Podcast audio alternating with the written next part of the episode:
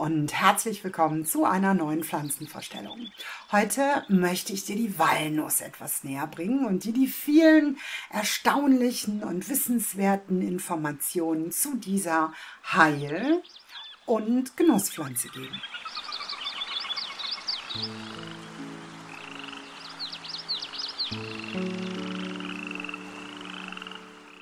Die Walnuss gehört zur Familie der Walnussgewächse. Der Baum entwickelt sowohl weibliche als auch männliche Blüten, und zwar so ähnlich wie die Haselnuss. Die männlichen hängen als Kätzchen herab und die weiblichen stehen hoch und sind etwas kleiner. Übrigens, wusstest du, dass sich die ersten Blüten erst bei einer Walnuss zeigen, die mindestens 15 Jahre alt ist? Wenn dir mein Video gefällt, freue ich mich über einen Daumen hoch und wenn du meinen Kanal abonnierst, vergiss bitte nicht die Glocke zu aktivieren, damit du immer sofort Bescheid weißt, wenn neue Videos von mir online sind.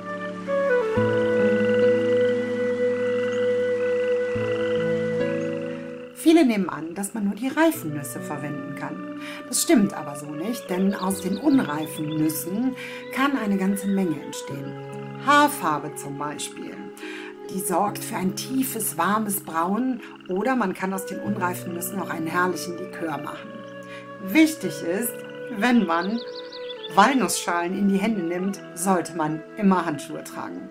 Denn das gibt so eklige, schwarzbraune Flecken auf der Haut, die sich wirklich nur mit viel Schrubben, viel Zitronensaft wieder ablösen lassen.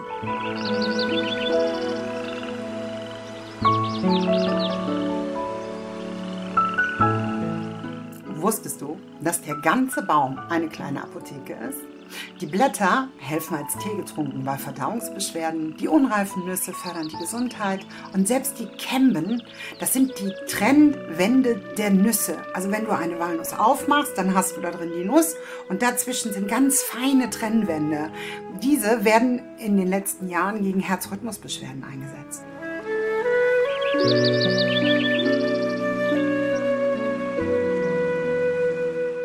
Ein kurzer Steckbrief. Die Walnuss gehört zur Pflanzenfamilie der Walnussgewächse, den sogenannten Juglandaceae. Der wissenschaftliche Name ist Juglans regia. Verwendet werden die Nüsse, die Schalen der Nüsse, die Trennwände in den Nüssen und die Blätter. Inhaltsstoffe sind Gerbstoffe, Bitterstoffe, Flavonoide, Juglon, Hydrojuglon und andere. Die Anwendungen, die Blutgefäße werden erweitert, die Durchblutung wird gesteigert und Verdauungsstörungen. Die Eigenschaften sind gewebeverdichtend, schmerzstillend und entzündungshemmend.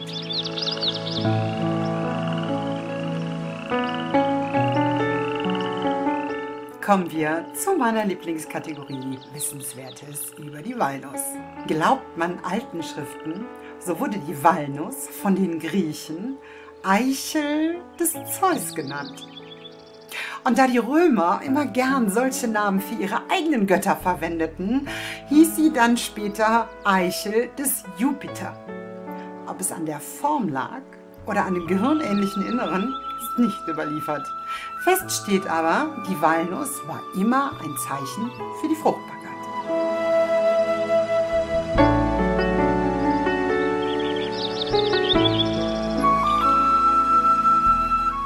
Ich erinnere mich, dass wir früher mal an Weihnachten ein Nussorakel gemacht haben.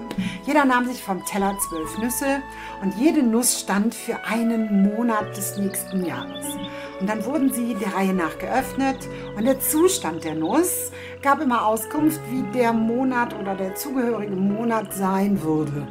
War sie schwarz, wurde es ganz schlimm und es konnte ähm, auch Tod drohen war sie wohlgeformt und duftend, dann konnte man in diesem Monat äh, ja, auf Glück hoffen. Ehrlich gesagt hat sich das nie Anna aufgeschrieben. Und ob es dann im nächsten Jahr so gewesen ist, wusste am nächsten Weihnachten keiner mehr zu sagen.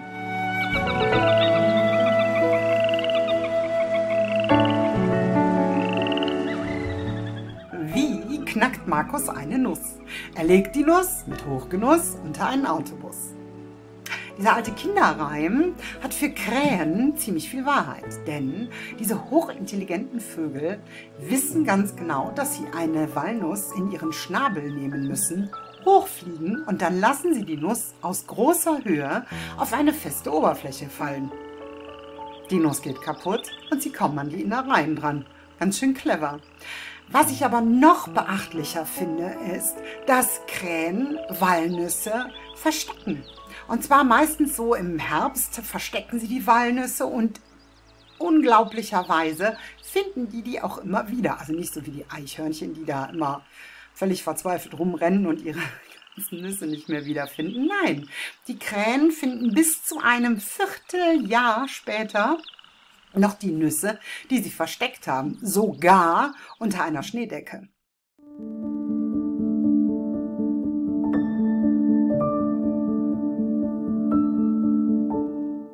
Vielen Dank, dass du auch heute wieder zugehört hast und viel Wissen über die Walnuss erlangt hast. Vielleicht ist es mir ja gelungen, dass du auch dieses Jahr ein Walnuss-Orakel spielst. Ich bin auf jeden Fall gespannt, was die Nüsse uns für das nächste Jahr zu sagen haben. Hoffen wir, es wird besser als dieses. Und hoffen wir, dass wir Frieden haben nächstes Jahr.